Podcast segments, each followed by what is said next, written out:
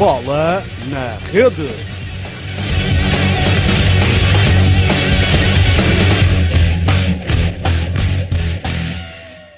Olá, bem-vindos a mais um BNR Modalidades. Estamos de volta depois de duas semanas de pausa. Tenho agora comigo o André Conde e o Pedro Queiro, que é o treinador do Parede, em Hockey Patins, que é a modalidade que vamos falar hoje. Vamos começar precisamente pelo Pedro, que a sua equipa foi uma que protagonizou os um dos resultados mais surpreendentes na Taça de Portugal, ao vencer o Câmara, equipa da primeira divisão. Pedro, conta-nos esse jogo, os momentos que sentiste no banco. Uh, boa tarde, é um prazer estar aqui com vocês, obrigado pelo, pelo convite. Só hoje, segunda-feira, que é possível já, já falar desses momentos, porque de facto foi, foi um turbilhão de, de emoções e foi, foi, difícil, foi difícil. É mais difícil digerir a vitória do que a derrota, como é óbvio, mas foi, foi assim uma coisa, um feito histórico que tanto, tanto o Parede como as pessoas que trabalham no Parede, como os jogadores mereceram. Nós trabalhámos muito durante a semana para este jogo, foi o jogo a nível tático mais exigente da, da época. O jogo em si não foi nada fácil, o Parede tem, tem uma entrada na primeira parte e na segunda parte francamente má. Uh, nós, nós ao fim de 10 minutos estávamos a perder já por 2-0 e contra uma equipa de primeira divisão facilmente, nós sendo da terceira, não é? Facilmente do 2-0, se a equipa não se reencontrasse, facilmente se passaria do 2-0, se calhar para um 5-0 ou para um 6-0 e falaríamos ali de, de uma goleada. Uh, mas houve ali um momento em que a equipa se conseguiu reorganizar. Uh, chegamos ao 2 igual ainda antes do intervalo e chegando ao 2 igual pareceu-me que o Câmara uh, percebeu que, que, tinha mesmo de discutir o resultado connosco. Baixou um pouco as suas linhas, deu-nos mais os corredores para nós jogarmos, que era onde nós queríamos jogar essencialmente. E tivemos, na minha perspectiva, tanto volume ofensivo como teve o Câmara. Portanto, foi um jogo muito dividido, essencialmente a partir de 2 igual.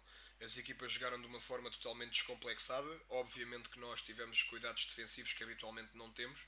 Esse era um, do, era um dos paradigmas interessantes do jogo, porque o Câmara, na sua divisão, que é a primeira, não está habituado a assumir o jogo, está habituado a jogar no erro dos adversários. Nós, na nossa divisão, estamos habituados a assumir o jogo e não a jogar no erro. E, portanto, estávamos os dois em, em zonas de desconforto. Depois, obviamente, que o público foi, foi fundamental ali em alguns momentos. Chegamos ao 3-2, o Câmara faltavam 15 minutos quando chegamos ao 3-2. Conseguimos a nível defensivo ter ali uh, momentos muito bons, mas depois faltou muito critério no contra-ataque para tentarmos caminhar para uma vitória mais assertiva.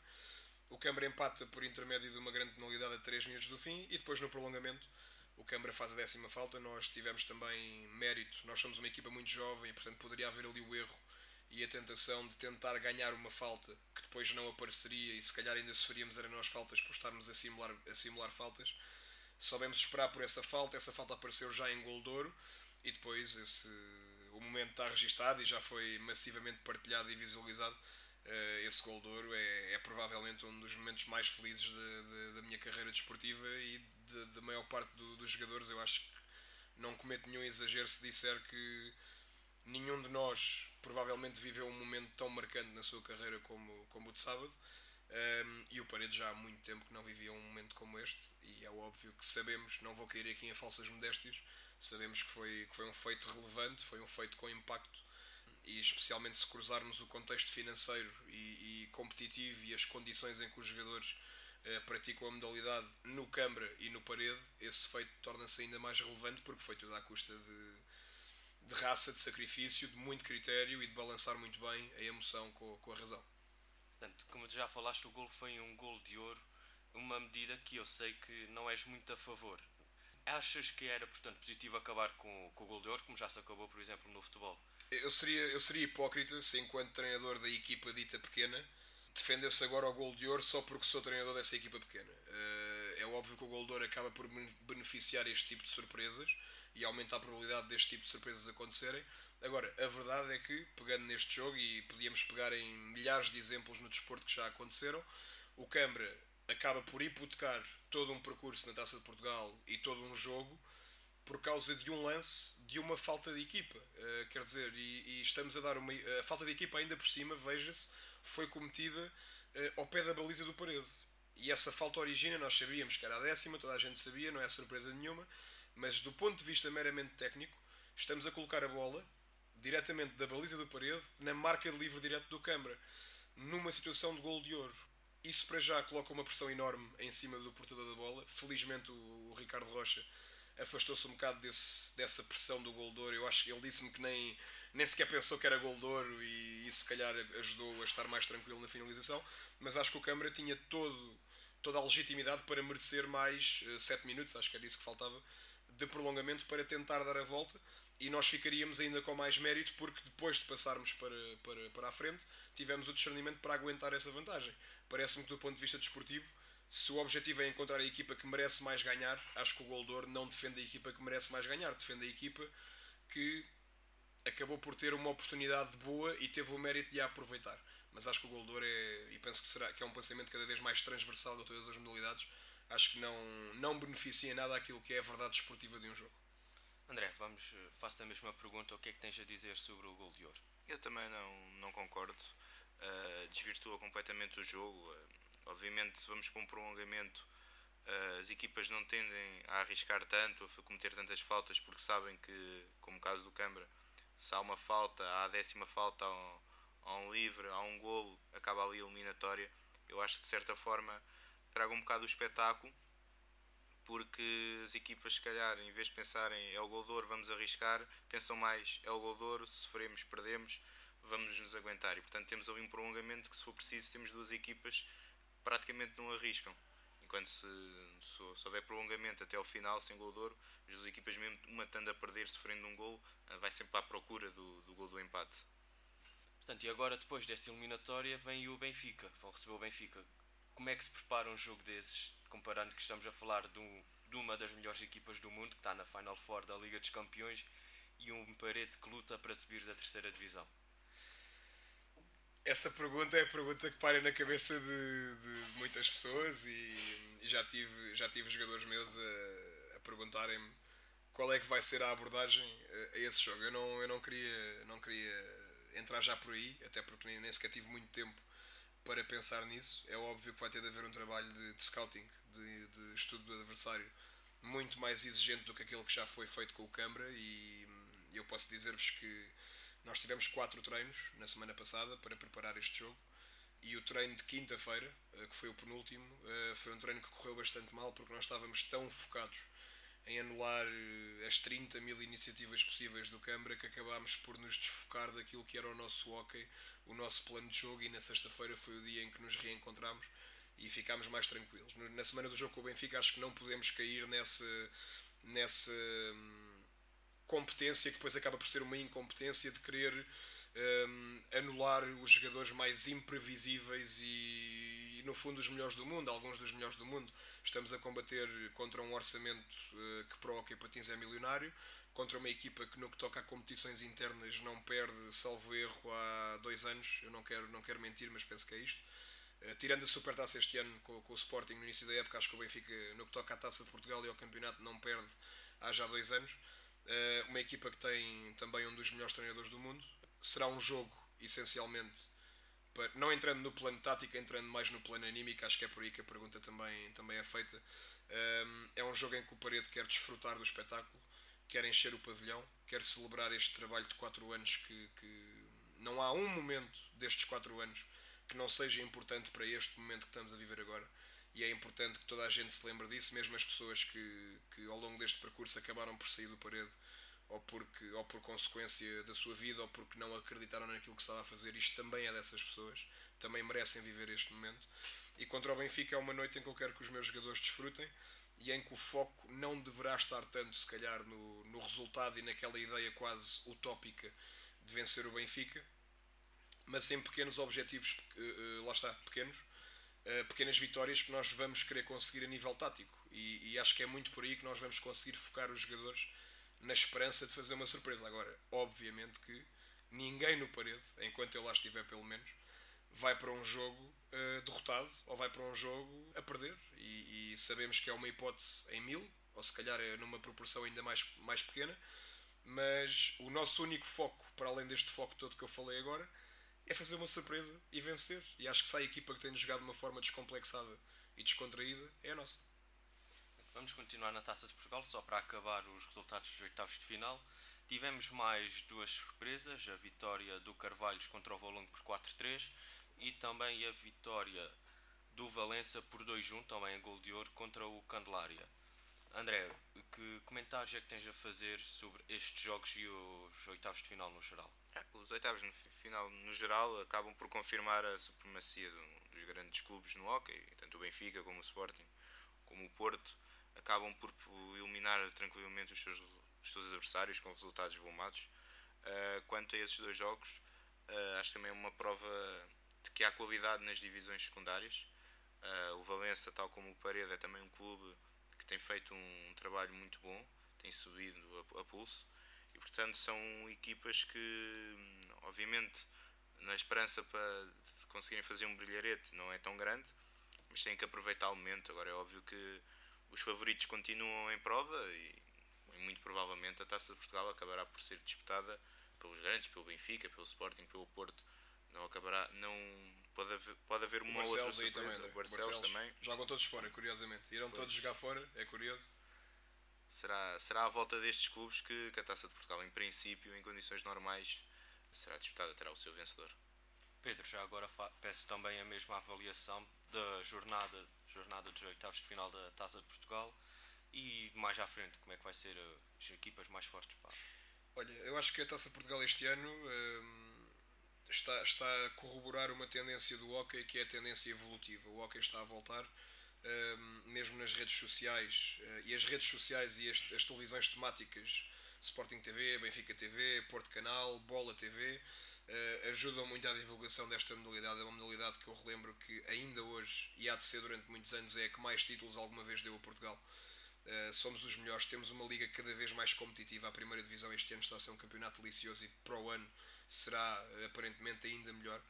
E a Taça de Portugal, para mim, acaba por fazer o equilíbrio entre esta tendência dos grandes e a tendência que se verifica também, como o André disse, nas divisões secundárias vemos de facto, eu não vou ser hipócrita nem vou mentir, e por muito que isto incomode muita gente, uh, as coisas têm de ser ditas.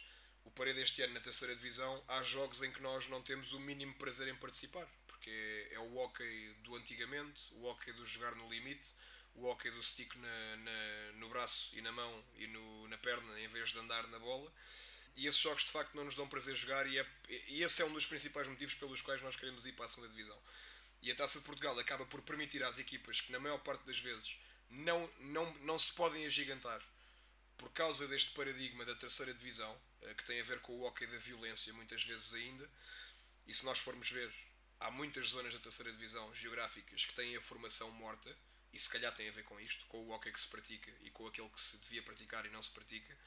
Um, e a Taça de Portugal acaba por permitir que equipas como o Parede, e quero aqui destacar, destacar também o Marinhense e o Vasco da Gama que caíram nos oitavos de final, mas que também tiveram muito mérito em chegar ao, aos oitavos de final, disporem o seu hockey, a, a sua verdadeira qualidade, uh, serem levadas para um outro patamar e se calhar provam que têm mais qualidade do que aquela que é atribuída só pelo, pela divisão das divisões, digamos assim. No que toca ao Valença, como o André disse muito bem, é uma equipa que tem feito um campeonato, um percurso absolutamente incrível. O Valença há dois anos estava na terceira divisão, subiu de caras, não andou a passear na terceira divisão e já está agora a disputar a subida à primeira divisão. É uma terra onde cada vez mais se vive o hockey. Eu lembro-me que há dois anos o Valença eliminou o Parede na Taça de Portugal nos 16 avos e depois nos oitavos de final uh, recebeu o Porto e o Porto só passou em Valença, na altura o Valença estava na terceira divisão, só passou em Valença no Goldor. Portanto, é óbvio que para o adepto comum, como é, como é o André ou como é qualquer pessoa, uh, olha-se para este quadro dos quartos de final e, e diz-se que, que, é de caras quase que Benfica, Sporting, Porto e Barcelos uh, vão, vão estar na Final Four, mas eu, eu ainda, ainda acredito um bocadinho na festa da taça. Em relação a estes oitavos de final, tive, tive pena que houvesse de facto estas goleadas. Eu acho que, eu acho que as goleadas não credibilizam nada à modalidade. Uh, na taça de Portugal é quase inevitável que elas aconteçam, mas a verdade é que, da mesma forma que o Benfica ganhou 8-0 à São Joanense, tem ganho muitas vezes por goleadas destas, inclusive ao Câmara na primeira divisão. Isso não credibiliza nada a modalidade, mas eu acho que a tendência é cada vez mais aquela que se vê, por exemplo, este ano no Campeonato de Futebol.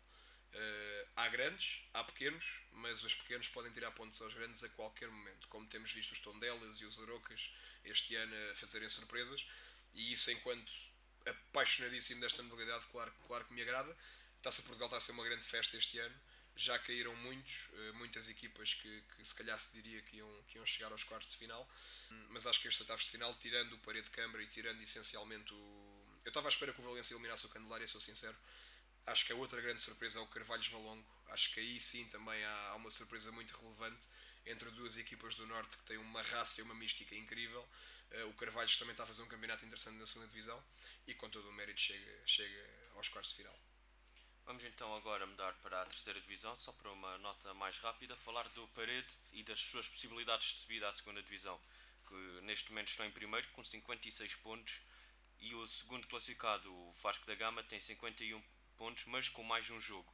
Achas que a subida de divisão vai ser conseguida ou ainda temos alguma reação das equipas que seguem atrás na eu, eu acho Eu acho que vai ser conseguida e espero que seja conseguida e ainda bem que tocas nesse ponto porque a Taça de Portugal é muito gira e está a ser maravilhoso para nós viver este momento, mas o nosso foco principal e aquilo que vai definir o sucesso ou o insucesso da época é o resultado no campeonato. Deixa-me só colocar aí mais uma equipa na equação que é o Murches, porque na verdade sobem duas equipas à segunda divisão. Então, neste momento o Parede e o Vasco da Gama estão, estão na zona de promoção. Uh, o Vasco da Gama este, este fim de semana empatou em Santiago do Cacém e permitiu que o Murches se aproximasse e ganhasse terreno. Vai haver aí um Vasco da Gama Murches no final do mês que vai ser super decisivo. Quanto a nós, o nosso paradigma é muito simples de, de, de, de explicar. É, faltam 12 pontos para a subida, 14 para ficarmos em primeiro e irmos discutir o, o título nacional e queremos conseguir esses 12 pontos o mais rápido possível, como é óbvio. Nós temos agora um jogo com o Lubinhos que vai ser um grande desafio, porque apesar do Lubinhos estar em décimo lugar e de nós termos vencido, salvo erro, 11-3 em Val de Lobos, esta é uma semana de deslumbramento e eu não, eu não tenho jogadores uh, com falta de humildade, mas tenho jogadores, como eu já expliquei, que tiveram um prazer enorme em jogar este jogo e agora voltam ao paradigma da terceira divisão e isso para eles pode não ser muito fácil, especialmente quando falamos de jogadores que são, que são jovens e que não têm muita experiência. Uh, vai ser um desafio grande para mim voltar a focalizar tudo na terceira divisão, mas tem de ser feito. Depois temos uma deslocação a Santiago do Cacém, onde o Vasco da Gama empatou este fim de semana, que é muito complicada. Recebemos o Bliqueime, vamos aos Açores e depois recebemos o Mures. E eu gostava que, que, ainda antes desta ida aos Açores, a subida de divisão já estivesse fechada. Isso depende não só de nós, mas também depende de, de confrontos diretos que eu sei que vai haver no calendário, por isso é que também estou a dizer isto. Agora, nós não podemos estar aqui muito preocupados com aquilo que o Vasco ou o Muros vão fazer. Temos é de garantir os 12 pontos, só perdemos um jogo, só empatámos dois até agora, portanto não há motivo para não nos considerarmos capazes de vencer qualquer um dos jogos que aí vem. Uh, em casa, na segunda volta, estamos a fazer uma campanha pá, absolutamente uh, incrível. Temos, é, é, foi tudo goleadas, tudo goleadas e, e, gostava que no próximo domingo acontecesse mais uma. Hum, epá, em relação à subida, é isso, Rodrigo. É, é tentar ao máximo despachar porque digo-vos uma coisa, não é fácil, não é nada fácil. Dentro daquelas condicionantes que eu já vos disse há pouco, uh, do que é que significa estar na terceira divisão, não é fácil manter o grupo motivo. Toda a gente pode pensar que por estarmos em primeiro a motivação é natural. A motivação é natural, mas por outro lado a saturação também, porque estamos em primeiro há já 15 jornadas e, e parece que nunca mais, não é? Esta fase do quase é, é muito difícil de gerir e este jogo com o Câmara foi bom. Foi bom para a equipa poder desfrutar de qualquer coisa, porque a mensagem, nós este ano também já tínhamos vencido o torneio de abertura, que é uma competição que é organizada no início da época, que teve equipas da segunda divisão e nós vencemos essa, essa competição. E, e eu lembro-me perfeitamente nesse dia ter dito aos jogadores: uh, tudo bem, temos a taça, mas esqueçam isso porque isto não interessa para nada, o que interessa é a subida. E não é fácil estar constantemente a, cortar as pernas aos jogadores quando têm um sucesso. E este jogo com o Câmara foi importante para isso. Agora voltamos a colocar o foco no jogo de domingo e queremos, como eu já disse várias vezes, eh, despachar a subida o mais rápido possível porque queremos muito e merecemos muito ir para a segunda divisão. Este programa de Hockey em Patins vai ser dividido em duas partes. Vamos agora acabar a primeira parte e voltamos amanhã com uma segunda parte em que falamos mais sobre o campeonato e as competições europeias. Fiquem por aí, não se esqueçam de nos ouvir amanhã aqui no mesmo local e continuem a acompanhar o bola na rede.pt. Obrigado.